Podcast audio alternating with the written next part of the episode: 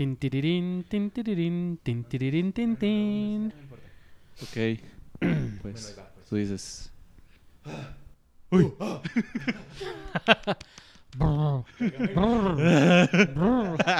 Ah, da, da, da, da. ¿Cómo le hacía el, Poniéndose- este, el Dave Carrell, no? En la de Todopoderoso. Poniéndose en Ah, personaje. no, no, no.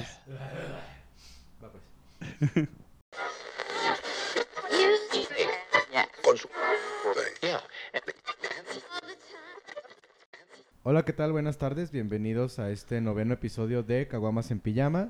Como casi siempre, nos acompaña Santi Hola, ¿qué tal? Soy Santi RFLC en Twitter. y Javi. Javier M. Sotelo, Javier con X en todas las redes sociales. A mí me siguen, ya saben, arroba Mike Flowers y al canal como arroba Caguamas en Pijama en Twitter. Bueno, eh, como les prometimos, este episodio vamos a hablar o vamos a dar nuestro top 10 de la década. Eh, creo que es importante mencionar que para nosotros el top 10 lo vamos a meter del 2010 al 2019, porque luego hay gente que dice que no, que la década empezó en el 2001 al 2010 y la otra del 2011 al 2020, pero esa gente está loca. Mamadores los llamamos. Entonces vamos Pues del nomás 2010 al 2019. No, es gente loca. Sí, ok. Pero Bueno. No funciona. la mecánica es la siguiente. Vamos a dar eh, los primeros 5 en este episodio. De- los no, del otros- 10 al 5, ¿no? del 10 al 6, ¿no? Sí. 10 al 6. Y Ajá. del 5 al 1. O sea, los primeros Sí. cinco de arriba para abajo. Exacto. De- y luego de arriba, no, de abajo para arriba. De abajo para Ok. Yo sí quiero nomás dar una Ah, espera. advertencia. Y Ah, deja terminar la mecánica. El punto es que va a haber una película de cada año. Ajá. Sí. Y ahí va a estar el top 10. O sea, no crean que de repente va a haber tres películas del 2013. No quisimos manejarlo así. Va a haber menciones, pero básicamente es película por año y las mejores 10 de esa Sí. película por año. Y, Sí, tam- ahora- va- ah, perdón. va, Santi. No, y va, también hay que aclarar que este, muchas veces fue más por gusto personal que... O sea, algunas veces sí... eh, tomando en cuenta cuál era la mejor película o que considerábamos la mejor película, pero al final sí ganó, digamos, lo emocional de cada quien y elegimos más que nada las películas favoritas de cada uno de nosotros. Aunque podemos considerar, como dijo Miguel, que había otras películas que nos pueden gustar más, pero de otro año, el reto fue que de cada año sacamos nuestra película favorita o la, o la mejor, o la que considerábamos que era la mejor película. Y luego ordenamos en cuestión Y- de gustos este, luego las 10 en- mejores de, Eh, de de esas década. 10, Sí, exacto, ordenamos para nosotros cuál era la mejor y hasta claro. Va a haber por ahí algunas menciones honoríficas que vamos a hacer este, en ciertos años, eh, ya sea por relevancia, por gusto personal o porque hicieron algún cambio dentro de la industria. Eh, ya no tengo nada más que explicar, ya me ganaron todos los comentarios. Entonces, Miguel, tú dices con quién empezamos y cómo. Bueno, yo creo que vamos haciendo esto. Vamos de izquierda a derecha, como en jueguitos de mesa, ¿no? Ok, Ok. entonces primero Santi, luego yo y luego tú. Correcto. Ok. Ok, siempre me ponen primero. Chingada madre. Ah, no es cierto. Entonces, número 10. El número 10. Eh, número 10, este, puse una película del año 2011 que es Moneyball. Ah, cabrón. ¿Qué? Ah, perdón, se me fue el pedo. ¿Por qué?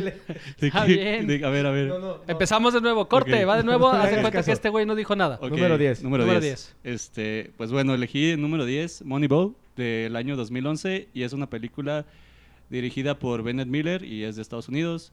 Eh, para el que no sepa, esta película fue po- protagonizada por Brad Pitt, eh, Jonah Hill y eh, Philip Seymour Hoff. Hoffman, Ajá, antes de sí, fallecer, Hoffman, ¿va? ajá. Digo, no, no, no sé pronunciar bien el Philip nombre. Seymour Hoffman. Hoffman, ajá. Ajá. Y básicamente eh, esta película trata de el gerente general de un equipo de, de la MLB de los Estados Unidos de béisbol, de los Oakland Athletics, que básicamente tras una, una temporada perdedora y al, al ver que se le iban a ir sus mayores estrellas, eh, decidió como que cambiar la estrategia de cómo este, fichaban a sus jugadores. Porque en ese tiempo, pues, obviamente, pues, tenemos unas estadísticas. Digo, no me gusta el béisbol, pero es lo que entiendo del juego. Tienes unas estadísticas para ver qué tan bueno es el jugador. Entonces, en base a eso, se fichaban los jugadores. Y obviamente, los jugadores con mejores récords eran los más caros. Entonces, eh, aquí básicamente el personaje de Jonah Hill es un economista que se topa con el personaje de Brad Pitt, que es el gerente general, y le propone una nueva estrategia para eh, fichar jugadores en base a otros estadísticos y digamos que no teniendo las mayores estrellas, pero los que pudieran ser más rentables en una temporada y funcionar mejor. Y ya. ¿Por qué te gusta?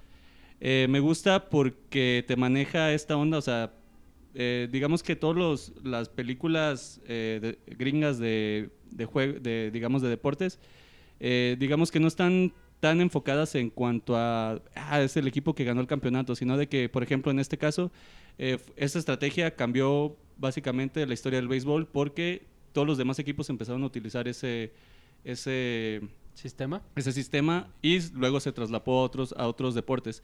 Y pues me gusta porque te manejan este, muy bien eh, como la explicación de, eh, digamos, todo esto eh, proceso estadístico que siguen y cómo al principio, pues obviamente no creían en ellos y no se les daban los resultados, pero a la larga su método les funcionó y pues es una historia De de, hecho, esas. yo, yo la pondría similar como, digamos, a la manera en la que cuentan, como la de Draft Day. Ah, sí, que esa es también muy buena, que, que tal vez, bueno, no creo que sea la mejor película de nada. pero es muy interesante. Que, ajá, exacto. Creo que manejan esta cuestión de estadísticas y más bien de estas cosas que uno no sabe del deporte. Como Ajá. bien lo dices, siempre se centran en, en el que gana, en el que es el mejor jugador, Sí. pero no en, en estas cositas del deporte que, que la neta son muy interesantes como lo Y mencionas. de hecho, pues está basada en historia real y en un libro, entonces eso le, le agrega también este mucho atractivo y, obviamente las actuaciones de Jonah Hill y de Brad Pitt pues son muy buenas.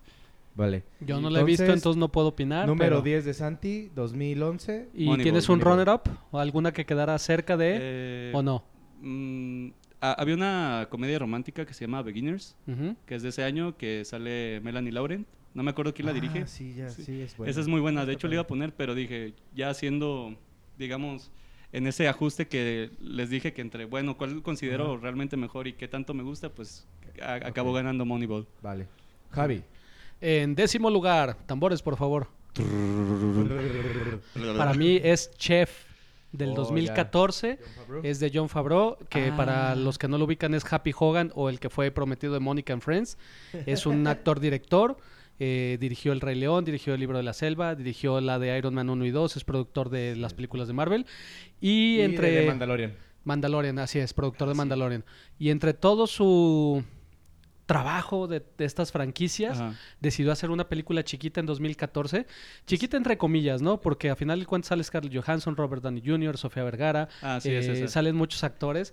¿Y de qué trata Chef? Pues Chef trata de un Chef. este cocinero muy prometedor que, que cuando iniciaba eh, en este mundo le hacen una reseña muy, favorable, muy favorable, un crítico muy famoso, y se estanca de repente 10 años cocinando para un restaurante importante en Los Sí. Ángeles. Cuando este crítico regresa y hace una, este, ahora una deconstrucción de lo que es su trabajo y lo califica de manera negativa, como que explota y tiene una catarsis en la cual él ya estaba divorciado, es- tenía una mala, no, no una mala relación con su hijo, pero estaba alejado de él. Entonces lo que hace es, se trata de encontrar a sí mismo, va y pone un camioncito de, de tortas cubanas Ajá, de sí. Miami y se va No. manejando hasta Los Ángeles con él. No como las de aquí, no, sino No, no, no, o planchadas, sea, ¿no? sí, de los Ajá. planchados. Ajá, sí, Este, porque aquí son diferentes. eh, sale John Leguizamo y la verdad es que la historia es bonita, es muy bien, está muy bien escrita, está muy bien armada, está excelentemente actuada y son de esas películas que te provocan dos cosas, una la ves y te hace feliz, porque digo es como ya no hacen películas de ese estilo, no, no Sí, es tan como oscura, familiar, es familiar, Es este, como road trip tiene, en el que tiene se conocen, ¿no? como que presiona exactamente, es un road trip familiar, pero presiona exactamente todos los botones como para ponerte de buenas y hasta ganas te dan de aprender a cocinar. Sí. Sí, De hecho, sí. Entonces, eh, si no la han visto, véanla, está en Netflix, es una muy buena película, está para pasar el rato. eh, la forma en que él descubre la relación con su hijo a través de la comida es muy buena. Por ahí hay una parte clave eh, cuando están cocinando juntos, cuando recién se juntan, y que el hijo quiere entregar un sándwich quemado y lo saca el papá del camión y le dice, Y le ¿sabes mete qué? una putiza. Ah, le no, dice, no, no, no, técnicamente sí, moralmente, sí, moralmente sí, sí, sí. Este, van a ver, yo los voy a interrumpir así cuando estén hablando. Eh, no, no es cierto. Eh, lo saca y le dice, ¿sabes qué? Mira, eh, sé que, que no he sido una persona de gran éxito en muchas cosas, sé que no he sido un buen padre contigo, pero lo que sí soy es ser un buen chef, soy un buen cocinero Exacto. y lo que estás haciendo no se debe de, de hacer de esa manera. Y el hijo Sí. como que agarra la onda y a partir de ahí la relación de ellos es bien, bien chida. Entonces para mí está en décimo lugar. Quiero mencionar un par de películas antes de que se me acabe el tiempo. De hecho, creo que hablé rápido, entonces tengo suficiente. Del 2014, sobre todo. Hay aquí varias películas que cambian el juego dentro de la industria. Una es John Wick. Entonces John Wick es también del 2014 porque cambió el cine del, de género de acción, ¿no? O sea, nos dio en Keanu Reeves un, un nuevo tipo de héroe y una nueva forma de hacer acción gracias a, a los directores, que en este caso fueron dos, que eran ex dobles y decidieron hacer una película de acción en donde las tomas fueran largas, ¿no? Y se pudiera apreciar lo que ves en pantalla. No, todo lo contrario a lo que hace Michael Bay, que edita creo que cinco o seis veces por segundo, ¿no? Exacto. Entonces, bueno, ¿qué más hay aquí en, en 2014? Está Guardianes de la Galaxia, que para mí también hay un antes y un después en Marvel con esa película. Está eh, Down of the Planet of the Apes, que es la segunda del planeta de los simios, que es impresionante esa película. También Nightcrawler, que es una película, eh, de, es un thriller de suspenso en- de, de un chavo que, que graba los accidentes nocturnos en Los Ángeles. Es la primera película de Danny Gilroy, el, el hermano del que escribía las películas de Bourne. Y sale este Jake Gyllenhaal. Es muy buena Jake película, véanla está en. Netflix. Acá el Donnie Darko. El Donnie Darko, Darko. así es. También está Whiplash en ese año Ah, que si no sí. la han visto, véanla. Está la de Está detrás de ti, que es para mí una de las mejores películas de terror que ha salido últimamente. Y al final del día quisiera recomendar la de What We Do in the Shadows, que se Ah, llama Entrevista con unos vampiros. De hecho, esa, y trajo al mundo a punto de, de entrar en la lista. Sí, para mí también estuve muy dudoso en eso. Pero al final del día nos presenta a Taikiti Waititi. Taika Taika Waititi. Waititi. Exactamente, que es el director de Thor Ragnarok. Australiano. Y es una joya ese güey para hacer comedia. Entonces, décimo lugar, Chef. Y tenemos en 2014 también estas películas. Vale. Entonces yo voy con mi número 10. Mi número 10 es del 2011 y se llama Drive. Camina conmigo. No, se llama Drive. Esta película, eh, para los que no la han visto, protagonizada por Ryan Gosling. Ah, ah, sí, dije 2011. perfecto. Sí. Es Ryan Gosling, el director es Nicholas Winding Refn Winding o Winding Refn, no sé cómo se pronuncia. Este director tiene pura, pura joyita. Eh, hizo Bronson, que si no han visto Bronson es joya. Ah, hizo sí. Drive, hizo The New Demon y Only God Forgives. Donde también sale Ryan Gosling. Sale Ryan Cranston también en esta película. Y Carey Mulligan, que es esta como chava. Y Oscar Isaac también. Oscar Isaac, que es el, el- el malón. Y bueno, para los que no, las vi- no lo han visto, se trata de un doble de películas. Que, bueno, un doble conductor, porque Ajá. realmente se centra en hacer eh, películas de, digo, escenas de auto.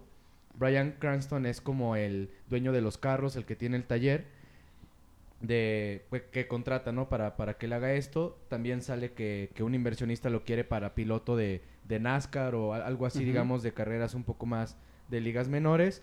Y pues bueno, nos, nos cuentan que es como una persona un poco introvertida y tiene como un lado oscuro. Que digamos que ahí lo contratan ladrones o cualquier tipo de chamba media ilícita para manejar. ¿Por qué? Pues es una pistola manejando. Es un getaway driver. Exacto. Sí. Y bueno, la película tiene el clímax en el que conoce a su vecina. Su vecina es como una madre soltera al principio. Resulta que Oscar Isaac, que es el novio, lo que sea, papá del niño, estaba en la cárcel, sale de la cárcel. Eh, cuando este güey regresa, el personaje de, de Ryan Gosling ya está enamorado como de la chava, ya le agarró cariño al niño y se hace un pedo. Este, obviamente terminan ahí con unas bronquillas. Este personaje de Oscar Isaac pues tiene unas cosillas ahí con, con malas personas. Al final este güey le ayuda y bueno, en general creo que la manera en la que se grabó, o sea, la- las tomas que tiene, la- el tipo de iluminación, porque casi todo es como súper oscuro. La música es buenísima en esa película. Las escenas de acción también están muy buenas. Y creo que el personaje que nos plantean tiene esta ondita como personajes de los setentas Ujú. que eran pues sí como un antihéroe, ¿no? O sea, Sí. medio medio raro. Entonces, yo la pongo en mi décimo Yo lugar. quisiera del opinar 2000. más porque yo la tengo en. 9. Entonces, Nueve, yo me voy a ahorrar mis comentarios Sí, y ahorita le agrego a todo lo que estás diciendo, y pero está en Prime. Curiosamente, casi todo lo que voy a recomendar está en Prime. Cuando esté en otra les, les digo, pero bueno, sí les voy a ir mencionando. Y para mí, la del 2011, el runner-up. eh, mi runner-up, tengo a Warrior. Warrior es un gusto súper personal mío. Es una película donde sale Tom Hardy. Sale. Ah, no me acuerdo el nombre de su hermano. Pero básicamente se trata de. Joel Egerton, ¿no?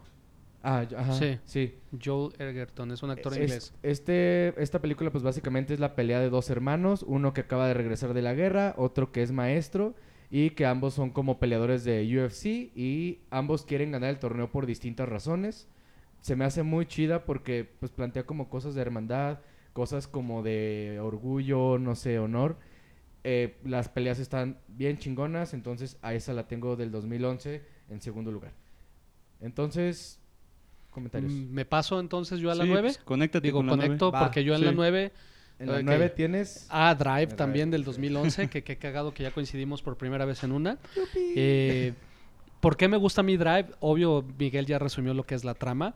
Eh, es como la antítesis de Rápidos y Furiosos Drive, ¿no? O sea, en lugar de ser acrobacias extremas y reales, eh, el director lo que hizo es todo está planteado desde un desde una perspectiva realista. Las persecuciones casi todas son dentro de los coches. Sientes la potencia de los motores, la velocidad, la forma en que no es nada más acelerar lo pendejo y, y dar las vueltas este milimétricas sin pegar en las Ujú. banquetas o en los coches estacionados, aceleran. sino es más bien de repente acelera, se esconde, va, baja la velocidad, cambia de ritmo, o sea, tiene ahí un como juego de gato y el ratón entre la policía y los escapes que le hacen muy digna. Eh, las, hasta, las actuaciones, sobre todo de Ryan Gosling, que tiene muy pocos diálogos en toda la película, como decía Miguel, es una especie de antihéroe que de repente eh, te puedes identificar con él porque hace lo correcto, eh, trabaja y tiene esa parte oscura y de adrenalina, decir, bueno, durante el día hago estas chambas en las cuales volteo coches, me estrello, hago todo lo peligroso que es en el cine y por las noches necesito algo más, ¿no? Para, para trabajar mi insomnio y para trabajar lo demás. Entonces, donde busca estos trabajos en donde lo contratan para ser chofer de escape de robos. Eh, la iluminación es impresionante porque es casi natural. Eh, no utilizan eh, diferentes tipos como de ayuda, sino más bien la ciudad de Los Ángeles es como otro personaje, Sí, sí. es lo que tiene. El soundtrack, como mencionas, está perfectamente adecuado y es una mezcla entre, entre música moderna, porque es creo que entre original y canciones que ya Sí. existían, pero tienen una onda retro las canciones. Entonces eh, le dan una atmósfera y, y tiene secuencias tan hermosas, tan largas, en donde no hay diálogos, es nomás la interacción de los personajes entre cómo se ven, cómo, cómo conviven, cómo se rozan de las manos, que, que te dan a entender que estás viendo una película que tiene elementos y tintes de acción con romántica. Y de repente, cuando se hace de venganza, porque es lo que sucede, es lo que hace el director, el Winding Rifles, no sé qué, que tiene un nombre Ajá. bien raro, y eso que es de Los Ángeles, y curioso, este director no le gusta volar, por eso casi todas sus películas las hace, las hace ahí. Lo que tiene es que no le da miedo a ser del género que está tratando. Cuando Ryan Gosling se hace vengativo, realmente, o sea, se hace vengativo. Hay una escena en un Sí, elevador muy impresionante que, que es la primera vez que lo ve eh, la actriz esta Carey Mulligan violentarse a- al chofer o al conductor, porque de hecho no tiene nombre, ¿no? Nomás le dicen driver.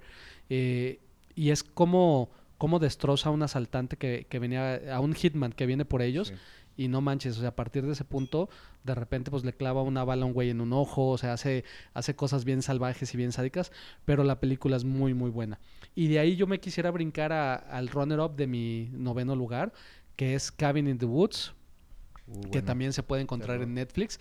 Es una película rara, no es para todo mundo. La escribió Josh Whedon, que fue el creador de Buffy, Ángel y los Avengers. Este, la 1 y la 2, la era de Ultron. Miguel la vio conmigo, nos reímos muchísimo porque tiene esta mezcla de terror comedia y de construir el género de terror. Para quien no la han visto, sale Chris Hemsworth, el Thor. Fue de una película que hizo antes de que se hiciera famoso como Thor. Y trata sobre los típicos chavos adolescentes. Bueno, de hecho no son adolescentes, son de universidad Ajá, que se van a una cabina. Digo, no, no, más pendejo, una cabina. Una cabaña. Cabina, eso. Mi, mi cerebro no switchó bien el, Era- eran bien ocurrentes esos chavos. ¿verdad? Se metieron los Sí. diez. Y se van eh, a una cabaña al bosque y resulta que ahí son parte de un experimento en donde se van desencadenando todos los clichés de las películas de terror, pero de una manera de comedia muy, muy O padre. sea, al principio se ve como que sí es terror serio y luego ya. No, van va perdiendo, va perdiendo. Ya cuando te das cuenta que están apostando desde cómo van a hacer el embrujo y quién los va a casar y, y todas esas ondas, véanla con escepticismo porque sí es una mezcla rara de géneros, Sí está pero si, si le agarran la onda puede ser que se diviertan muchísimo. Entonces, para mí esta película cambió un poquito también lo que era el género de terror y lo que se tenía el concepto de, este. ¿cómo le pusieron aquí la cabaña maldita? Una cosa así. Ah, la verdad no sé. No sé, pero también está en Prime este, o en Netflix, en una de las dos. Entonces, bueno, este, pasamos fue a tu tu número nu- nueve. Mi número Ajá. 9. Ajá, Entonces, Santi, tu número mi 9. número 9 es del año 2010 Ok. y se llama Submarine. que Uh. está dirigida por Richard Ayoade, no sé cómo se pronuncia esa madre. Ajá. Y pues, digo, está, en- está protagonizada por Noah Taylor, que es un morro que está medio raro. Creo que no ha hecho nada muy relevante Creo con que su hace carrera. teatro. Ajá, creo que es, ajá, es un más, más clavo de eso. Y pues sí, creo que los- Sale el, el papá de Charlie, de Charlie y la fábrica de chocolates. Es el justo el, papá también del niño. No, el papá, papá. El papá de Ya, Charlie. ya, ya, ya. Ah, sí, la verdad, no, no, no ubico bien a los... Sí, es muy británica esa película. Sí, de qué sí, se es, trata? es de esas películas acá medio Como una- independientes. Un romance juvenil, Ajá, diría de yo. hecho sí, básicamente pues es una película que es de romance juvenil y pues este pues es la historia de Oliver Tate, que es el pe- personaje de este morro que está medio raro y básicamente pues conoce una chava, se enamora de ella, pues es medio rara y pues básicamente eh, pues es como una historia, es una comedia romántica medio no sé, podría ser como medio humor negro, negro también. Inglesa. ya sí, ves. bueno, humor inglés acá raro. Pero sí lo pondría más como romance porque creo Ajá. que sí establecen como esta inocencia del primer Sí. amor. Y de ese tipo de, e- ese, esa típica película que es como el romance juvenil alternativo, ¿no? Que acá muy hipster, que le gusta a los hipsters. Y pues yo creo que también, o sea, digo, esta eh, por el, digamos, por el plot de la película podría ser nada extraordinario, pero se me hace que es una película que está muy, muy bien filmada, muy bonita. Y lo más Y- importante. Y lo más importante, el soundtrack o el score de eh, Alex Turner, que también eh, el- ese álbum se llama Submarine también, porque, Ujú. para que lo chequen. Y yo creo que va perfectamente con la película. Y pues ya, o sea, creo que básicamente eso es lo que, lo que resume la película. Es, una, es un romance juvenil eh, en Inglaterra y eh, musicalizado de una manera muy bonita. Sí, sí, sí. Muy, o sea, tiene como sus partes alegres, sus partes tristes. Sí, pero es, es nada que no hayamos visto, pero a mí me gustó mucho y creo que es de mis películas Pero creo que es una buena película, o sea, para Sí, es buena. establece muy bien esta onda de, del romance en los, eh, pues, no sé, ni adolescentes, no niños, adolescentes. Y aparte el, el personaje del niño sí es como súper raro. Ajá. O sea, sí tiene todo el centenialismo al mil por ciento. Porque no es milenialismo, ya son centennials. Y en general creo que está bonito, o sea, la relación con sus papás, el típico bullying en la escuela, o sea, todo está muy padre y, y aparte tiene ese toque de muchas películas inglesas que Sí. la verdad sí las hacen como, como que un sentimiento muy distinto a lo gringo, pues. Sí, y digo, el director, o sea, no es tampoco muy conocido, es un comediante inglés que también ha hecho pues, comedias que son más famosas allá que acá, pero pues es también de esa ola de directores que pues empezó dirigiendo videos de, de, de músicos, por ejemplo, le ha hecho varios videos a Arctic Monkeys, a Vampire Weekend, a The Last Shadow Puppets, o sea, es el que dirigió Fluorescent Adolescent, entonces... Ahí como para la referencia. De, sí, de hecho, más lo que más ha hecho como director es dirigir videos de música. Y yo creo que por eso también le salió también esta película, porque básicamente pues va toda musicalizada. Sí. Sí, va mucho del disco que hizo Alex Turner, entonces pareciera que fuera como un super video. Ajá, de alguna manera. Entonces, pues chequenla si les late Arctic ¿Se puede Monkeys conseguir en algún lugar? ¿Eh? ¿Se puede ver en algún lugar? Y o- la verdad no investigué en, en dónde se puede ver, pero, Pero búsquenla. pero Cuevana. eh, les, les prometo que la cuenta de Caguamas ahí luego les pongo Vale, una ¿dónde notita. verlas? Sí. Ok. Ok, entonces. Tu vamos película a mi- número nueve. Mi número 9. Mi número 9 es del 2018, del año pasado. Y es First Man, eh, esta película de Damien Chazelle, que para los que no lo conocen, creo que también ha hecho muchas películas buenas esta década, incluyendo Whiplash, First Man, La La Land, que creo que son tres muy buenas Así es. películas. Protagonizada por Ryan Gosling otra vez, perdón, pues ahí lo tengo muchas veces. Papi. Eh, Jason Clark, eh, Kyle Chandler, este, etcétera, etcétera, tiene muy buenos actores, que nos cuenta todo este proceso de el alunizaje. Obviamente está centrado en la en la vida o, en el desarrollo de vida durante este proceso de Neil Armstrong, desde cómo fue a hacer las pruebas para poder entrar a la NASA, que bueno, muchos saben, él ya era un piloto, de hecho es muy curioso porque te plantean como como esta ondita que creo que, digo, a los que son fans de toda esta onda del espacio de la NASA saben que la mayoría de los pilotos en esa época eh, venían del ejército y él era un ingeniero. Eh, era piloto, era una pistola como ingeniero o así no lo han hecho ver siempre. Te ponen te- esta selección que hubo para la NASA, cómo conoce a otras personas. La película inclu- incluso tiene partes donde nos muestran esta problemática social que fue la, la guerra espacial. Sí. O- Porque obviamente se le dio mucho dinero, fracasaron Sí. muchísimas veces y, y este también, bueno, plantean como el personaje de Buzz Aldrin, que hay como diferentes versiones, de cómo era. Acá Sí. pues te lo ponen como que si era un mamón. Ajá. Pero la película, los efectos especiales creo que son de esas cosas súper bien aprovechadas. O sea, Sí. creo que es como lo que hablamos de Irishman. Una cosa es hacer efectos especiales Avengers y otra cosa es usarlos como herramienta para que tu peleas, tu pelea, tu película se vea súper chingona porque no los notas tan, tan forzados, tan exagerados. Las tomas cuando hacen como estos ciclos de, de vueltas, de, de pruebas para los, los pilotos para aguantar las fuerzas G. O sea, todo, todos los efectos que meten, eh, los atuendos, todo está muy, muy chingón. O sea, las actuaciones también. Obviamente aquí, este, eh, Ryan Gosling se la, se la lleva, aunque Sí. mucha gente decía, no, es que si no era Neil Armstrong. Pues al Sí. final está basada, pues en, en creo que sí, en, en alguna novela o algo su vida así y que- su que personalidad, y- no es necesario que se parezca tanto, ¿no? Pero a mí me gustó mucho, o sea, creo que es estas películas que, que usan muy bien la tecnología de ahorita y que aparte se ve como película vieja, o sea, no la ves como una película de James Cameron o de ¿cómo se llama la, la que vimos este ayer? De, Ah, del irlandés. no, ¿o no, cuál? no, la, la de Netflix. Ah, cabrón, de es- Ryan Reynolds. Ah, la de Six Underground, la de, Ah, yo la la de quiero ver. Michael Bay, De Michael Bay. ¿Está y buena? Deadpool sin máscara. Sí, están muy divertidas. Está divertida, Pero no es- está buena, son está rara. especiales Ajá, a lo lo pendejo. loco, ¿no? De O hecho, sea, ah, Esto es totalmente lo Luego contrario. hablaremos de esa madre sí, porque de sí, hecho, amerita Michael Bay un cambies de episodio. película, Ah, ah, no, no, no. Y eh, la que tengo como con- Runner-up. en la en runner-up de, de este lugar del 2018 es A Star is Born. Ah, Esta sí. película, pues ya saben, famosona de Te voy a colgar Lady Gaga y bla, bla, bla. Por la selección del 2018. Sí. Ah, no, y quería comentar de First Man que también, este, a pesar de que, pues, eh, narra los sucesos del alunizaje, en realidad creo que lo más importante de la película es como la exploración de la mente de, de, ah, de Armstrong. Ajá. Y, y, y aparte, con lo, lo que decías de los efectos, eh, toda la secuencia de cuando despegan y cuando salen de la Tierra, o sea, el diseño de audio está muy cabrón, cómo Sí. te metes en la, la atmósfera, como Y si estuvieras en la de cabina. luna me parecen Sí, no, está- o sea, está creo muy que el, final de la película es, está muy bonito. O sea, de todos lados, desde Ajá. la psicología a, a ¿No la? No la he visto.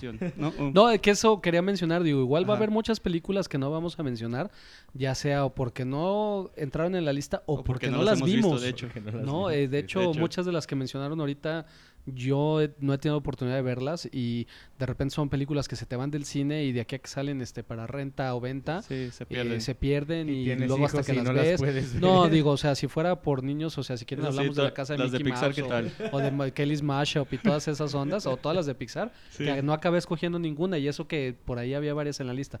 Pero Ajá, bueno, pero bueno. entonces regresamos con el orden natural. Santi, tu número 7. Ocho. 8. Ocho. Perdón. Estamos saltando. Dije, cabrón, vamos en chinga, pero no. Este, No, ocho. sí, aquí este, igual haciendo unos ajustes de última hora porque sabía que esto iba a pasar. En mi número 8 pongo una película del 2018 que es un documental y se llama Free Solo, que Ah, es ya. este hacer está Yo no dirigida en por cuenta documentales. Ah, ¿Eh? Pero bueno, échale. No, es que yo no, yo no consideré documentales. Ah, bueno, es que, bueno, sí, de hecho creo que es el único documental que metí a la lista. Y está dirigido por Elizabeth Chai Bargeli, bueno, y Jimmy Chin, que creo que son pareja. Eh, y está, bueno, pues está protagonizada por Alex Hanold, que es este escalador de Free Solo, que es estos cuates que se ponen a Ah, ya escalar. sé cuál dice. Si de hecho estuvo en cine, ¿verdad? Sí, sí, la Sí, estrenaron y sí, todo. De sí. hecho, ganó el Oscar a Mejor Documental. Tienes toda la razón. Sí, y está muy buena. Sí. Y, y de hecho, bueno, es, es este escalador, Alex Hanold, que básicamente lo que hace es subirse a, a escalar cerros, pero sin nada de protección. Entonces, este cuate es, este, digamos que su pasión es hacer esto, pero no de la manera convencional. Y la película, digo, el documental está muy chingón porque te explora desde toda, o sea, todo, toda su niñez, este, sus relaciones personales, cómo se lleva, o sea, toda su familia que siempre tiene miedo de que se vaya a morir porque es eh, un deporte de muy alto riesgo. Como se imaginarán. como se imaginarán. Básicamente es Cliffhanger, lo que hacía Stallone, pero de neta. Exacto. Ajá.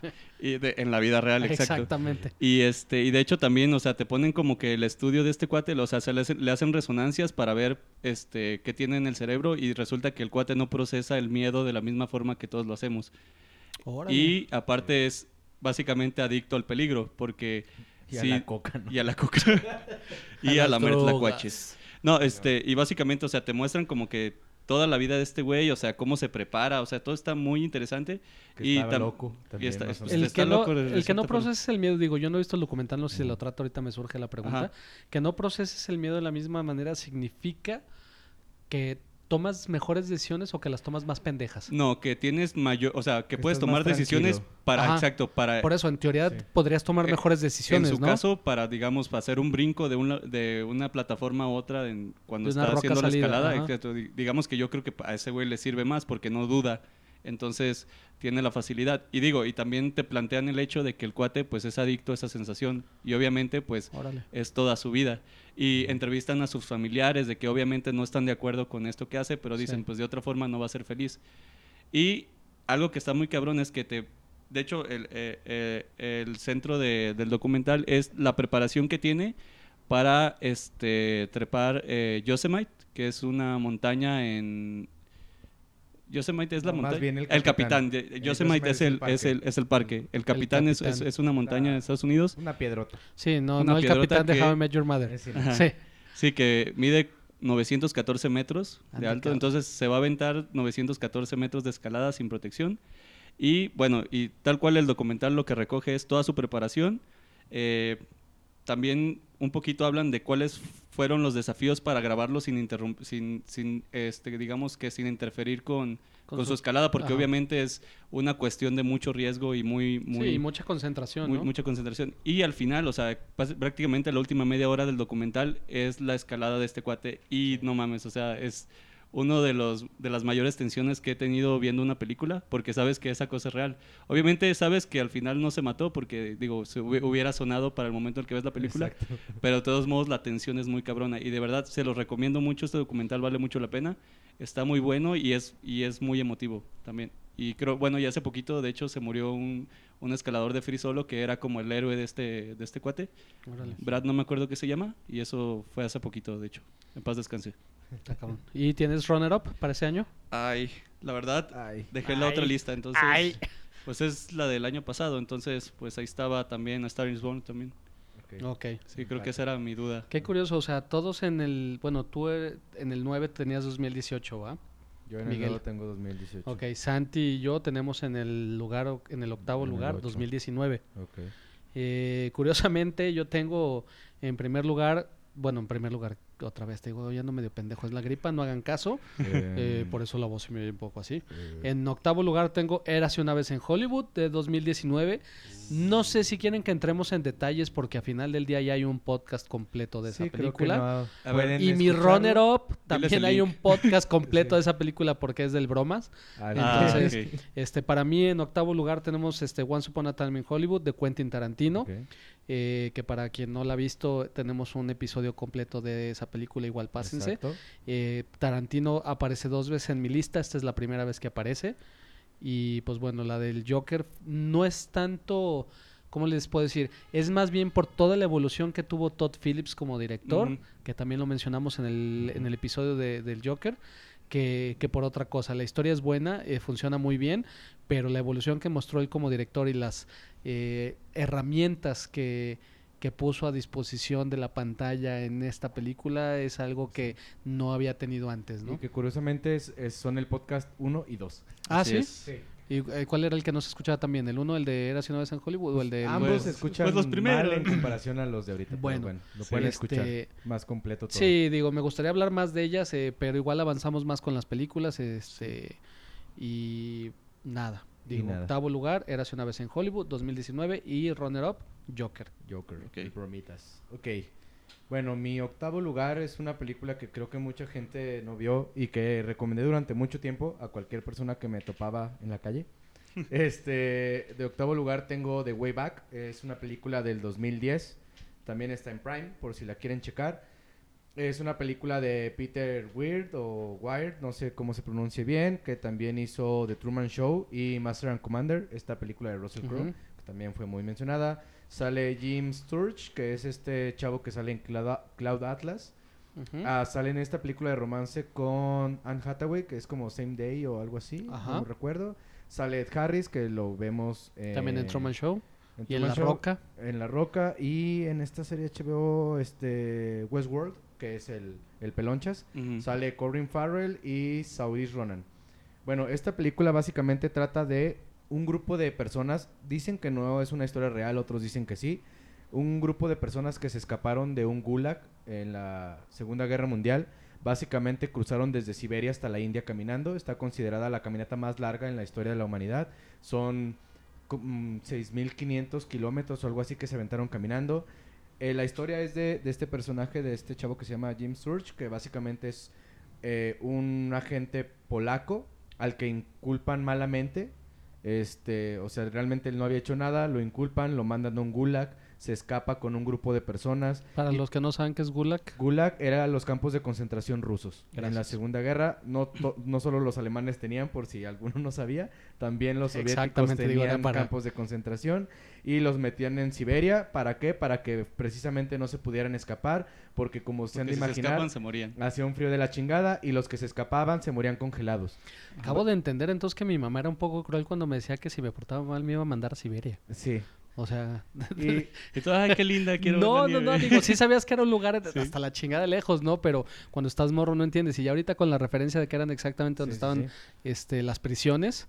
Sí, no, era, era Híjole, duro. Y sí. acá, bueno, estos chavos, bueno, chavos, estas personas logran escaparse midiendo, pues van pasando los días, ven lo de las estaciones, bla, bla, bla, la temperatura y dicen, ¿saben qué? Es ahora o nunca. Eh, obviamente, se han de imaginar, varios mueren en el camino, empieza siendo un grupo grande, luego se encuentran a este personaje que es Saoirse Ronan, que también es una chava que va huyendo por ahí. La película es superhumana, o sea, te plantea esto de pues un grupo que no tiene nada, va cruzando el desierto de, de Mongolia, o sea, se van muriendo, no tienen que comer, llegan a, o sea, la película termina en que llegan a la India y el personaje principal, que les digo es este como militar polaco, por fin puede regresar a Polonia después de que cae el- la- el muro y ve a su esposa después de que fueron cuarenta y tantos años. La cuestión es esa, dicen que es- este fulano sí es real, pero dicen que como cuenta la historia tal vez no del todo. El punto es que pues fue un grupo que se logró salvar, digo, hay muchas películas de esto, pero yo cuando la vi estuvo muy raro porque me la topé eh, en internet, la vi y en México salió como cuatro meses después. De esas películas que aquí en el cine a veces ni Sí, salen ni sí, nada. se estrenan.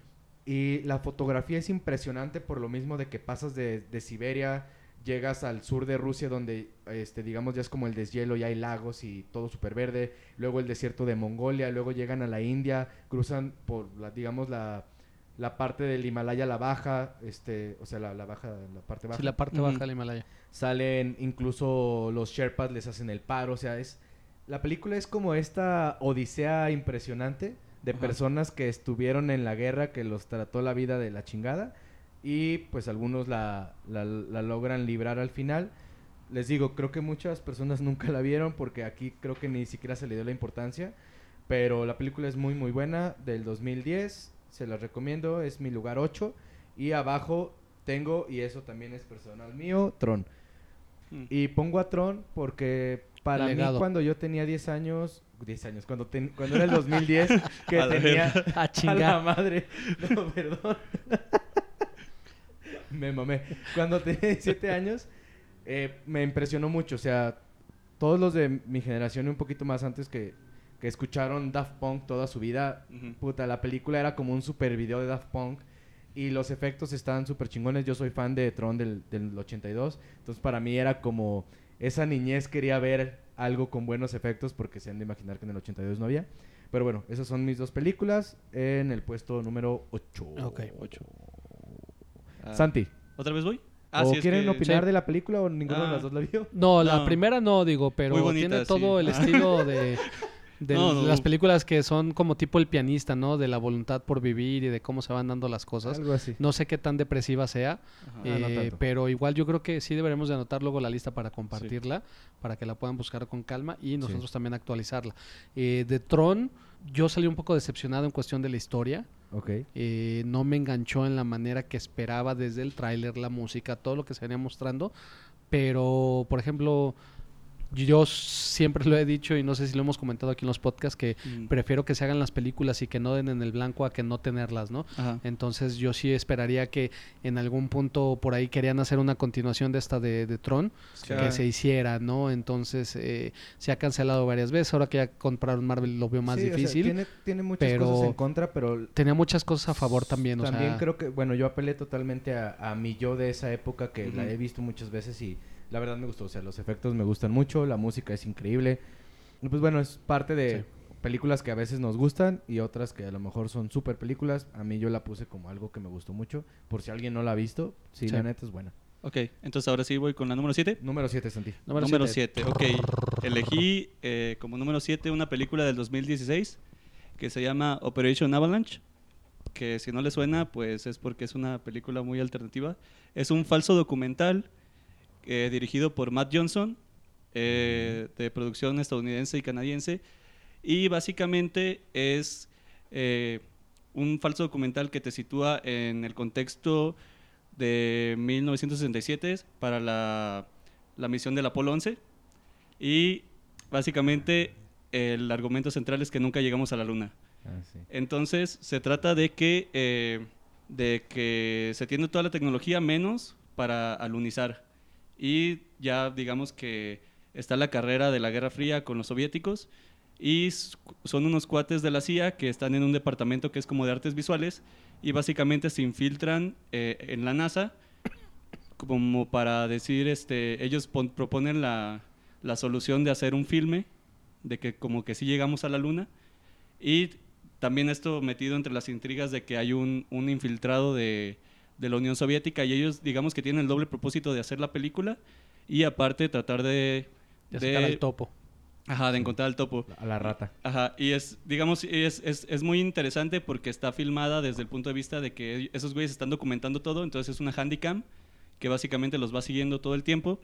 Y de hecho hay unas cosas bien interesantes y bien divertidas, como en una, en una parte de la película básicamente este, tiene Stanley Kubrick, que Sí. él en- llega a la NASA como para asesorarse para hacer este Odisea en el Espacio de 2001. Y básicamente ellos van y lo visitan para saber cómo es su visión del espacio. Y básicamente es como Stanley Kubrick quiere ir a la NASA para ver cómo es el espacio, pero nosotros vamos a ver a Stanley Kubrick para ver cómo, ¿Cómo es grabar el el espacio? espacio. Entonces es de hecho, una... existe esa leyenda urbana, ¿no? De que Ajá, Kubrick fue sí. el que Ajá. dirigió el, el aterrizaje en la luna. Sí, pero, el alunizaje. por aquí te... ¿Eh? Alunizaje. El alunizaje. El alunizaje, perdón. Sí. Y, y básicamente este, es una película que es muy, muy este, interesante, el guion es muy, está muy chido y, este, y pues ya básicamente eh, Es todo. es todo. Sí, ¿no? De Eh, hecho, fíjate es que, me que- quedé pensando en, en la parte de Kubrick, que sí, este, era como esa leyenda urbana, pero aquí no, te lo toman como que el cuate fue a asesorarse para hacer su película y ellos le hacen como que el, el doble de copiarle para hacer el, eh, la película del, Del del alunizaje. alunizaje. Y de hecho, bueno, en la película las cosas se empiezan a complicar y, o sea, todo se sale de control y al final es como, digamos, como que si es un reporte, la película es básicamente como si se tratara de un, repo- un reporte de la CIA. Entonces, sí se las recomiendo mucho que la chequen porque es, es- está muy divertida. De, de hecho, fíjate que eso que mencionas, o sea, yo por ejemplo sí la vi porque creo que en internet vi muchos Mucho mame. mucho mame al respecto, entonces dije, no, pues sí la tengo que ver. Ajá. Y la neta está buena, o sea, sí, Sí. dices, órale, que, o sea, son, como dice Javi, es algo que es como una leyenda urbana, pero está divertida, o sea, la neta es que sí tiene como ciertas cosas que te hacen dudar. Sí, o sea, ah, es que te deja muchas dices, cosas muy "No, abiertas. órale, obviamente, chido". sí, yo soy de la idea de que obviamente que sí, aluci- Sí. ah, eh, llegamos a la luna, pero digamos que está muy Igual bien. no en desde- ese año, ¿no? Eh, No, Ajá. sí, sí llegamos, pero, Sí. pero es que ese es el punto. Creo que para otras personas de, débiles mentales ven esa madre y van a decir, no, efectivamente no llegamos. Pero es porque sí está muy bien hecha y los puntos que te plantean son muy buenos. Ajá. Sí, pues básicamente ese es mi número 7. Y tienes runner-up. Ay, es que no traigo la lista, entonces mejor los dejo a ustedes. Ok, entonces tu número 7 fue Operación Avalancha, Ajá. Sí, baño. De... 2016. Ok, Ok. Javi. Curiosamente, mi séptimo lugar también está en el año 2016. No. Sí, pero aquí ya empezamos con cosas diferentes. Mi séptimo Chon, chon. lugar es Hell or High Water. Eh, no sé qué nombre le pusieron en español porque le pusieron una madre así de un- una frase de un dicho. Es del te digo. 2016. Camarón que se duerme. Ajá, alguna tarugada así, o sea, le pusieron. La película está dirigida por David Mackenzie Sin y nada que escrita perder. sin nada que perder. Gracias. Ah, Sin nada que perder. Está escrita por. Taylor Sheridan, que es el escritor de las películas de Sicario. Y actúan Chris Pine, que es el este Chris Pine. Capitán Kirk de las nuevas de Star Trek. Ben Foster, Jeff Bridges. Y Uy, la genio. película trata de unos hermanos en el, en el estado de Texas que tienen una madre que está enferma de cáncer y debe dinero al banco por la hipoteca de la casa. Entonces lo que hacen estos hermanos es empiezan a robar bancos, pero solamente de la misma empresa que le debe, o sea, a la que su mamá le debe la hipoteca. Entonces empiezan a pagar la hipoteca con la misma lana del banco que se están robando. o sea, como moralmente justificado. Ajá, sí. es un western moderno, o sea, porque tiene todos los elementos de los western, de los antihéroes que están haciendo algo malo pero con un buen fin, eh, del policía que los persigue, de decir, este es el último banco que, que asaltamos. Pero aquí la, lo que es la química entre los dos hermanos, lo que es entre Ben Foster y Chris Pine es impresionante. La actuación de Jeff Bridges, que para mí es de los mejores actores que Sí. hay, eh, de seguramente igual de Y nombre no lo ubican country. tanto. ¿Mandé? Y cantante Y de cantante de country. country, pero igual para los que no lo ubican son de esos actores que el día que lo ven dicen, ah, no manches que es este viejito ya ahorita, porque ya es grande. Su papá también, bueno, es, viene del linaje de, de- de- de actores. Y la película es Sale en Tron también. impresionante desde cómo está estructurada, la manera en que está narrada, cómo se desarrollan los personajes, los motivos de los personajes de por qué hacen lo que hacen, eh, la fotografía, la música. Es una joya de película, de verdad, que para quienes los hayan vi- quienes no la hayan visto, eh, dudé si ponerla más arriba esta en la lista, pero al final me ganaron otras que creo que, que trascienden un poquito más porque podría ser un poco sencilla. Eh, por lo que estamos diciendo que es en Texas, es en época actual, eh, los temas que maneja, pero la temática sobre todo remite mucho a las películas antiguas, que era lo que mencionábamos alguna vez de Logan, ¿no? Que. Logan parecía un western en cuestión de la temática de, de cómo lo manejaba. Y sinceramente se las recomiendo yo muchísimo, es una de mis películas favoritas. Y en ese mismo año, en 2016, tenemos películas que, que para mí cambiaron muchas cosas, como son Manchester junto al mar, por la actuación de Casey Affleck, La La Land, que Uh. otra vez este Damien Chazelle está ahí presente, que es una excelente historia de desamor, La Sí. La Land.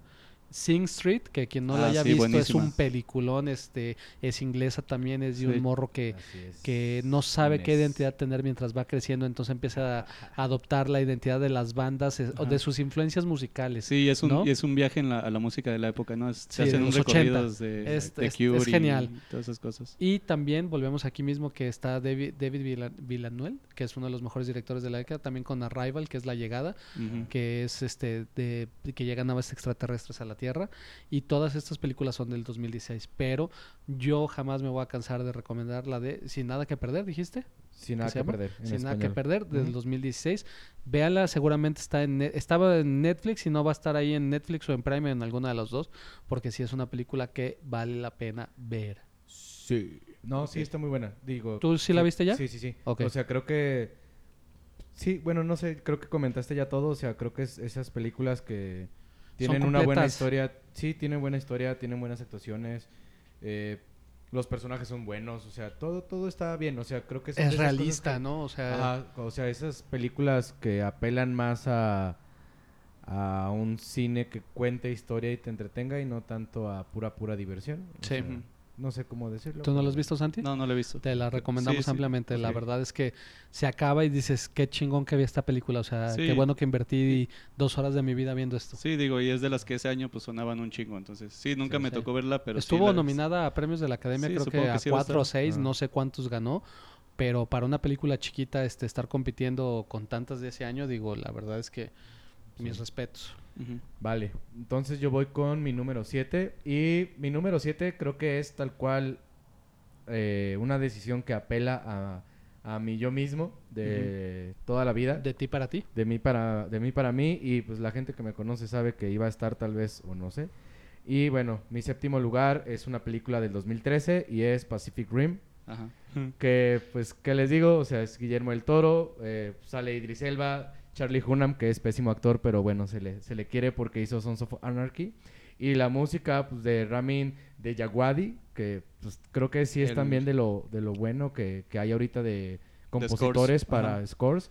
Sí. ¿Y por qué digo que es pues mi niñez y creo que la de muchos? Porque pues, si son de mi generación, o sea, si tienen ahorita 27 años o más y crecieron, digamos, desde Robotech o ya más nuevo Evangelion, todo esto, ustedes querían ver esa película, no lo no digan que no, o sea, todos queríamos ver una película de robots Dándose la Muy- madre. muy Con cabrones, dándose en la madre con otros monstruos muy cabrones, efectos muy muy chingones, o sea, la historia es muy básica. Pero pues creo que los efectos lo es todo. El personaje de, de Idris Elba a mí me parece creo que es lo mejor de la película. Porque aparte el güey actúa muy bien, pero el discurso que se avienta, o sea, todo, todo se me hace muy, muy cabrón. Y creo que pues, no, no hay nada que decir. O sea, es una película de acción, buenos efectos, robots enormes, monstruos enormes, putazos y más putazos. Y ya, o sea, creo que es, Sí. es una oda a toda esta cuestión de los mechas de Japón, que Sí. Guillermo del Toro lo dijo. Para mí es algo que también él creció viendo y que obviamente quería hacerle su película porque pues, sabemos que él siempre ha apelado mucho a, a su niñez y a cuestiones que, que le marcaron y lo hace de manera excelente. O sea, creo que representa todo eso que, que quisimos ver en algún momento. Ah, yo a veces no entiendo cómo películas como Pacific Ring no les va mejor este, en cuestión de taquilla, ¿no? Digo, le fue bien en China, que la salvó y tuvo creo que ingresos de 400, pero cuando la película cuesta cerca de 200 es más o menos salir tablas. Y lo que tiene Guillermo y que no se le olvida en este género de, de cine es hacerla divertida, que es lo que tiene, como dices, la trama es muy básica, pero la forma en que está hecha, sabías que ibas a ir a ver a robots darles Ajá. en la madre a los monstruos y realmente en ese aspecto entrega con creces lo que uno esperaría, ¿no? Cuando agarra el barco y lo utiliza como vado, la forma en que se están peleando en las ciudades es realmente muy, muy chingón. Eh, no sé si sabías, pero el personaje de Idris Elba era para Tom Cruise. Órale. A final del día no pudo Tom Cruise hacerlo. Qué bueno este, que no fue. fue, lo que pasa es que hicieron muy buena amistad cuando empezaron a ver lo de las montañas de la locura y querían encontrar la forma de trabajar juntos. Pero también, por ejemplo, el personaje que hace el Cliff Button Jr., o no sé cómo se llama el paisa que sale Ajá, manejando las sí. computadoras, era para Damián Bichir y Damián Bichir no pudo o No, no bueno. quiso este, Ajá. también. Entonces, por ahí eh, hay varias cosas que hubieran cambiado, pero yo me imagino que a lo mejor si hubiera salido Tom Cruise, a lo mejor hubiera, le hubiera ido mejor cuestión de lana y no sí, hubiéramos tenido la segunda parte que, que entregaron que no valió para nada la pena. Pero la película es divertidísima Sí, sí, sí. y está impecable visualmente, ¿no? Te falta, te falta decir, Miguel, ¿cómo que hay dos? Como que sí, no. Sí. Es que sí la vi. O sea, sí la vi porque quería ver la porquería que habían hecho y el, Y día, que, el día que me encuentre el pendejo de Boyega en la calle, la neta lo voy a matar a vergazos porque ha hecho una mierda tras mierda. Perdón. Pero bueno. Entonces, por mi- mí. ¿Y mi tienes número- Runner Up? Mi número 7, Pacific Rim 2013, está en Netflix. Esa sí está en Netflix. Y del 2013, sí, es Lobo de Wall Street. Yo sé que Ya. muchas personas hubieran preferido esa en primer lugar, pero lo siento, me Pero ganó no, el corazón. no, pero ninguna es Miguel. Pero Entonces, es- o sea, me ganó el corazón, pero ese es mi segundo lugar, que es un peliculón de Scorsese. Ok. Entonces, mejor ya, que el irlandés. la, a mí en lo personal sí. La última de esta primera parte, ¿Cómo vamos de tiempo? Digo, igual y... eh, vamos. bien. Vamos. Vamos. Sí. La última de esta primer ah, parte del top 10. Santi, empiezas tu número 6. Mi número 6 es una película del, 2000 del 2014 que se llama Frank. Y es una película protagonizada por Michael Fassbender, en la que también sale Don Gleason, este cuate que es el General Hooks El en, pelirrojo, en ajá. Star Wars y hace otras películas. Eh, Maggie Gyllenhaal, que pues también tiene muchas películas. Sí, está bien fea. Y está dirigida por Lenny. Abrahamson, que es el cuate que luego dirigió The Room, la de Ah, órale, la de. Brie Larson. Ajá, Larson, ajá. ¿Brie o Brie? Brie Larson, algo Brie. así. Brie. Y Como el queso Ajá, Brie. Brie. pues igual esta película básicamente la elegí porque me gusta un chingo y es una película cómica que es bastante divertida Es muy y. No visto. habla de el el completamente perdido. Perdón, cuenta de qué es Santi. Ah, sí, perdón. está Sí, básicamente nuestro pedo. sí eh, es- eh, el personaje de Don Hal Gleason es, es un músico que está medio frustrado porque tiene un trabajo de oficina y el cuate como que siente que pues él tiene una gran visión que dar al mundo pero no sabe cómo hacerlo y entonces eh, hay, hay una banda que no me acuerdo cómo se llama la banda este, que llega a su ciudad, una pequeña ciudad en, en Inglaterra, así de esas típicas costeras que no hay mucho, mucho que hacer, y dan un concierto en, en, en un pub, por así decirlo. Y es una banda un así, ajá, muy súper alternativa. Papas. Así. así, así de que el cuate, pues así, típico que hacen noise y... Ah, bueno, y el personaje de Fassbender, que se llama Frank, es un cuate... ¿Esa es la que usa la máscara? Ajá, Sí. que Ah, tiene una ya sé máscara gigante. De, de Jaime Duende. Ajá, de Ah, Jaime la Duende, máscara de Jaime el Que de hecho está basada en un personaje de un cómico inglés de no Ok. sé qué años que también eh, que Facundo, usaba- se llama Facundo. se llama Facundo Inglés. Eh, entonces, Facundo malo. Sí. Ajá. De hecho está en Netflix la película, ¿no? sí, ¿O la de estuvo? Frank creo que sí está en O Netflix. estuvo, sí estuvo o está. Sí. Pues yo la vi en Netflix. Sí, Ah, sí, ok. sí. Y básicamente, pues este cuate, eh, pues una serie de sucesos desafortunados, eh, su tecladista se intenta suicidar y este cuate se les acerca y dice, ah, yo también soy músico y se lo llevan de gira. Y básicamente es, este, el cuate renuncia, eh, tiene una herencia, gasta todo su dinero en producir un disco. O sea, es una, o sea, es una comedia negra que tiene unas situaciones muy pendejas, pero están muy divertidas porque el personaje de Frank es como, todos lo hacen ver como que si fuera un genio musical, pero, y de hecho tú también te lo empiezas a creer al principio, así de que el cuate empieza a hacer sus propias notas y la chingada, pero cuando va avanzando la película te das cuenta que es pura mamada, o sea, que es- bien pendejo. Ajá, pero todos creen que es un genio. Y pues este cuate como que se empieza a hacer más, más este, cercano a Frank y le dice, ah, pues hay que subir los videos. Total que lo le hablan de Austin City Limits, eh, un festival en Estados Unidos. Y pues le dan ahí un espacio y el cuate sí de que, pues, digamos que Frank como que nomás quiere es- este, ser famoso y que la gente lo quiera. Pero los otros cuates como que tienen su visión musical, así de que, ah, pues todo alternativo y la chingada. Entonces, eh, ya no voy a decir más para no dar spoilers de la película, pero básicamente es muy divertida porque tiene situaciones muy absurdas. La actuación de Fassbender, a pesar de que eh, en toda la película no le ves la, la cara, te transmite todas las emociones por medio de, pues, de la voz, ¿no? Y, de, su sus lenguaje, y de los movimientos Sí, que sí, también sí. están muy cagadísimos. Tiene unos, unos chistes muy cabrones en, en- en, eh, a lo largo de la película y son situaciones muy divertidas. Entonces se las recomiendo mucho. Eh, si les gusta el tipo de humor absurdo y las películas alternativas, esta película creo que les, les va a gustar. Y creo que sí estaba en Netflix, o no sé si sigue en Netflix. Pero pues si no, búsquenla donde puedan verla porque vale la pena. Sí, yo también se las recomiendo. Sí, sí, sí está muy divertida, la neta. Y es diferente, la sí, verdad. sí, sí, está- sí, es diferente. Sí, no la ubicaba al principio ahorita, pero ya me acordé cuál era. Sí. ¿Tienes Runner Up? Pues te digo que no traigo la lista, Ah, ya no me acuerdo. Perdón, entonces ya no te voy a exhibir. Sí, por favor. Javi, tu última de esta primera parte, o sea, la número 6. Número 6. Ah, Año. perdón, te voy a interrumpir porque sí tengo runner up. Era Ah, ok. Interstellar. Ok. Ah. Eh, Ahí número va. 6. Año para mí 2015. Película Sicario. Ok. Tun, tun, tun. Tun, tun, tun. Vuelve a entrar a la lista, este, aunque bueno, no había estado ahí en primer lugar, este Denis eh, Villeneuve, que es un director canadiense. eh, para mí de los mejores directores que han salido en la década. Está escrita por el mismo escritor de la de Hell or High Water que estábamos recomendando hace rato. Quien no ha visto Sicario es la historia de un agente del FBI que se ve inmiscuida entre la CIA y los capos mexicanos y por ahí la utilizan a ella como peón para hacer una serie de sucesos que puedan cambiar la historia de cómo se está dando el narcotráfico en México y sin darse cuenta en realidad ella está ayudando a un capo colombiano a que lleve a cabo una venganza. Es una película de mucha atmósfera, muy bien fotografiada desde Richard Dickens, que para los que ubican pues es el mismo de Blade Runner, es el mismo que ha trabajado con Dennis casi todas sus películas, es un director de fotografía muy aclamado. Y sale también Josh Brolin, sale Em- Emily Blunt y Benicio del Toro. Es como también, no sé, las historias que hace este Taylor Sheridan, el escritor, son siempre muy compactas, muy directas, saben lo que quiere ser y nunca tienen nada de más. O sea, no hay ningún segundo desperdiciado en estas películas. Y Sicario, aunque es un poco oscura, pero no oscura en el término que ahora todo el mundo dice, ah, la secuela es más Mm. oscura y más esto. O sea, la película realmente es como de esas que te dejan con un sentimiento intranquilo y, y un poco perturbadora. ¿Dirías cruda también? Es cruda.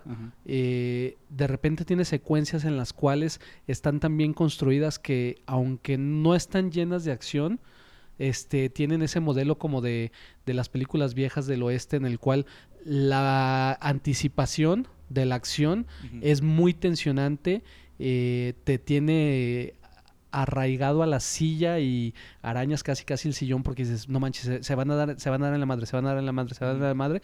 Y cuando llega la acción es rápida, es este feroz, es eh, como muy realista Es en el sentido de que, de que no se dan, realista, crudo y pues, realista, que no se agarran a balazos. Ajá, que no se agarran a balazos durante media hora. Este, esa película que mencionas es muy muy buena, son brasileñas, son de este Wagner Moira, creo. Bueno, es el actor, más bien. Y, y si pueden verlas, la primera está en Netflix, la segunda todavía es mejor. Y Sicario lo que tiene es que te da una realidad, más bien te muestra una realidad de cómo son los manejes políticos en el mundo de la droga, en el que simplemente no hay buenos ni malos. Bueno, así lo plantean, no hay buenos ni malos, sino es depende de lo que, de la necesidad política del momento y del clima que haya a nivel mundial, es por dónde se manejan, a quién dejan que salga a flote, quién hunden, a quién le quitan poder y a quién se lo dan. Es altamente recomendable. Eh, tú, no sé si tú la viste, Miguel. Sí, sí, sí. A ti te gusta mucho, tú sabías que le iba a poner a fuerzas. Sí, sí, sí. Este Sicario. La música también es muy, música es muy buena. Y, y los Sí. colores que usan a mí siempre me La llamaron paleta mucho de la colores, atención. La paleta sí. de colores es muy interesante. A mí siempre me, me agradó bastante. Porque creo que plantea como esta misma esencia que hemos visto en algunas películas que están enfocadas en esa cuestión como de guerra. Porque es similar a American Sniper.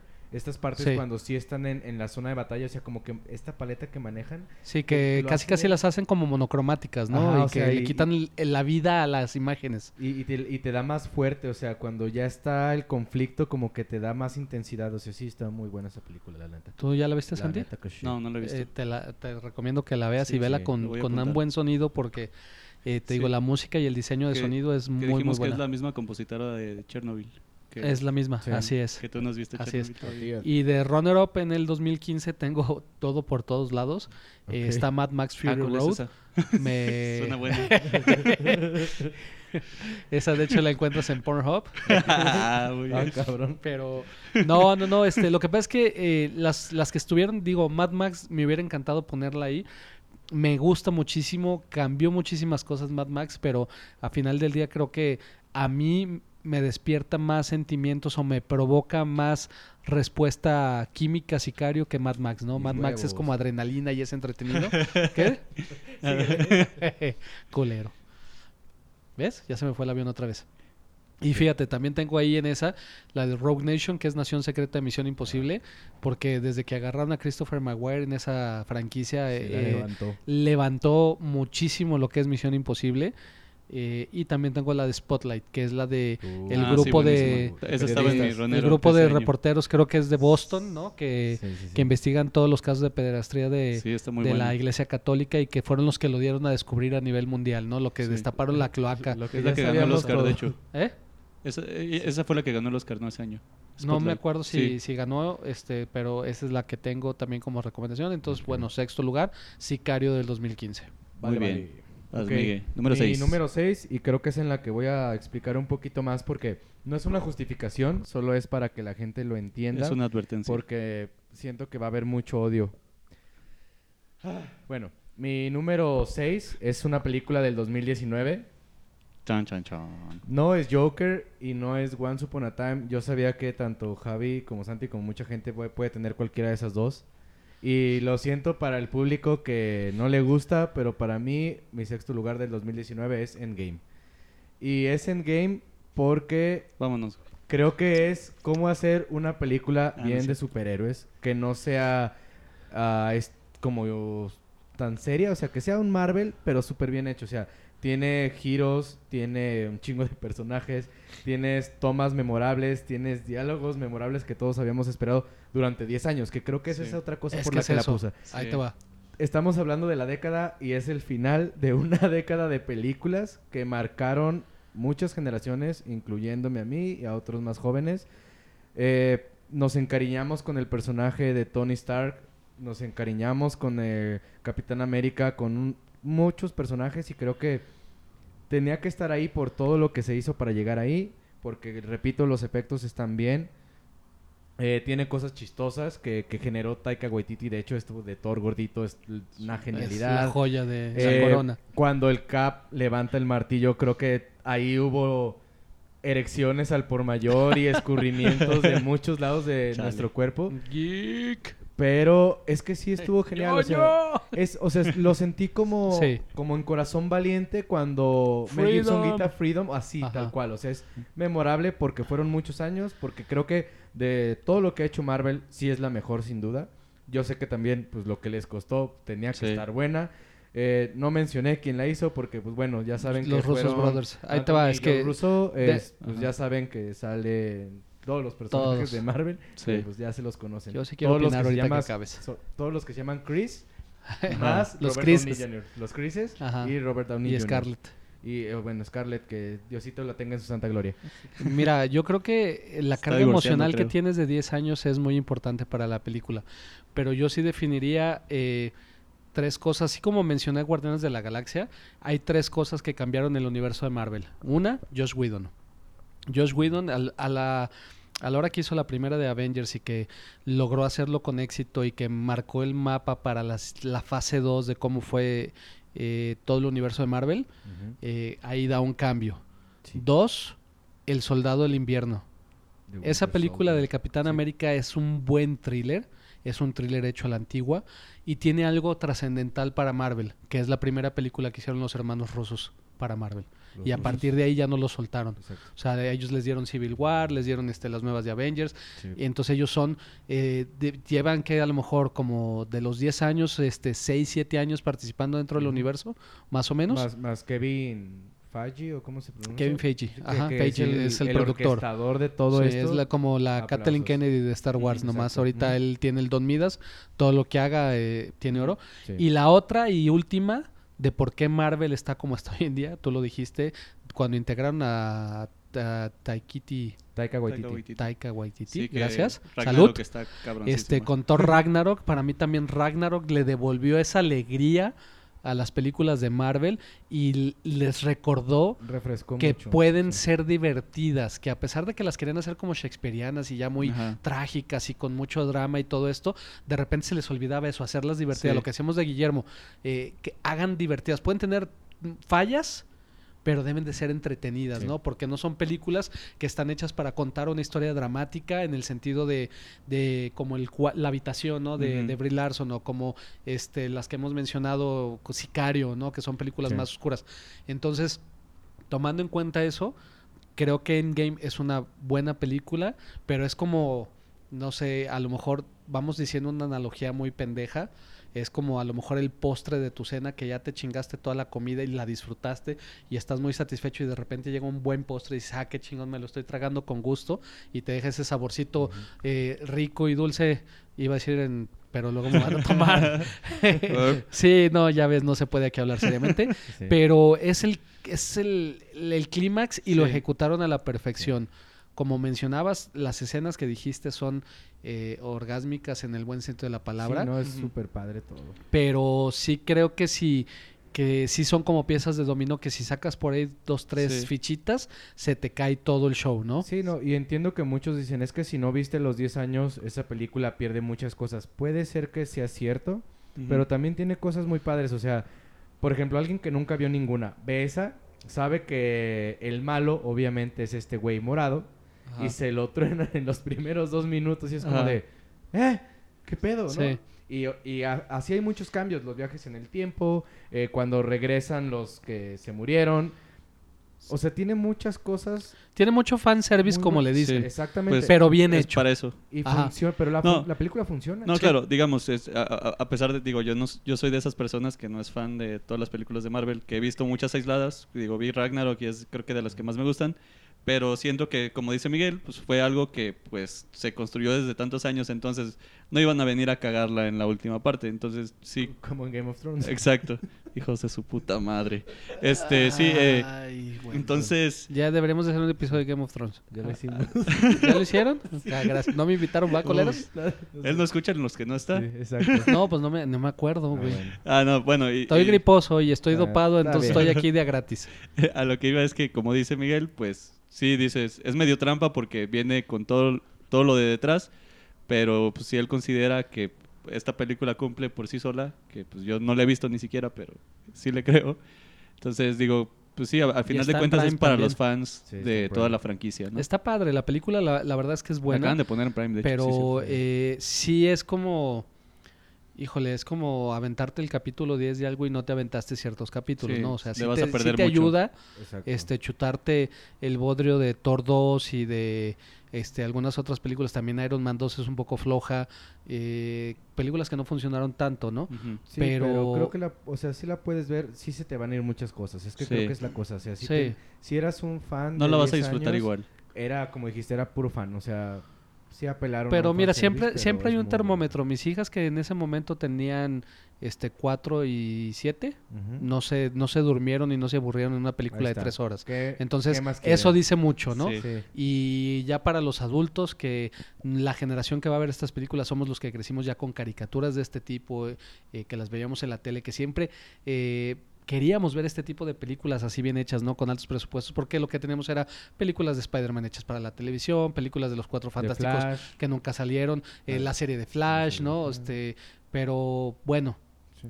eh, Avengers es lo que hay, es bueno, no es, eh, ¿qué se puede decir?